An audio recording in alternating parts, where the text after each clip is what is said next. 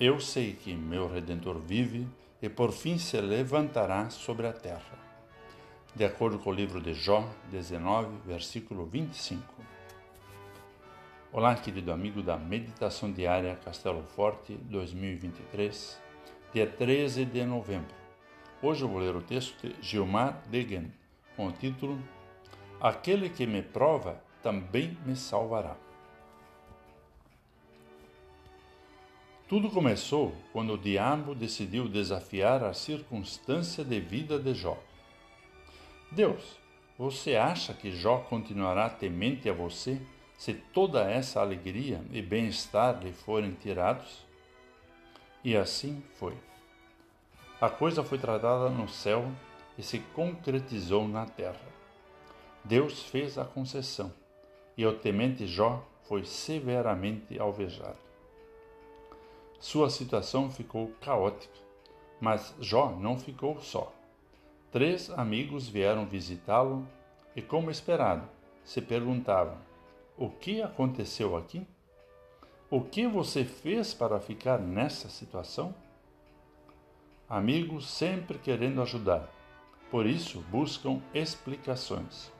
É natural. De imediato, Jó vai dizer: Gente, eu não fiz nada. Sou pecador, sim, mas tenho buscado me manter temente a Deus. Ele é que resolveu montar essa armadilha para me pegar. Não sei para quê. Só sei que ele pegou pesado comigo. Jó, do meio de sua dor, sobe o tom, mas logo adiante diz: Ainda que eu não entenda os planos de Deus, não ficarei chateado, não vou amaldiçoar nem murmurar. Eu sei que o meu Redentor vê tudo e no fim virá me salvar. Jó reconhece que o melhor para sua vida é ficar nas mãos de Deus, como Davi preferiu ficar por ocasião daquele senso equivocado e dos três castigos que Deus colocou diante dele onde lemos isso em 2 Samuel 24. As mesmas mãos que hoje me apertam e me provam estão cheias de misericórdia. Eu vou esperar e confiar nelas até o fim, pois meu Redentor vive e vem me libertar. Eu ainda o verei. Que saudades dele!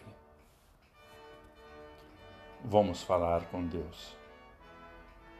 Querido Deus, ensina nosso coração a compreender que na aflição ou na bonança somos teus.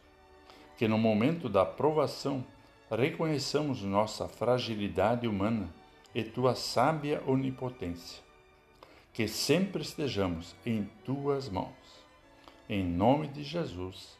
Amém. Aqui foi Vigan Decker Júnior com a mensagem de hoje.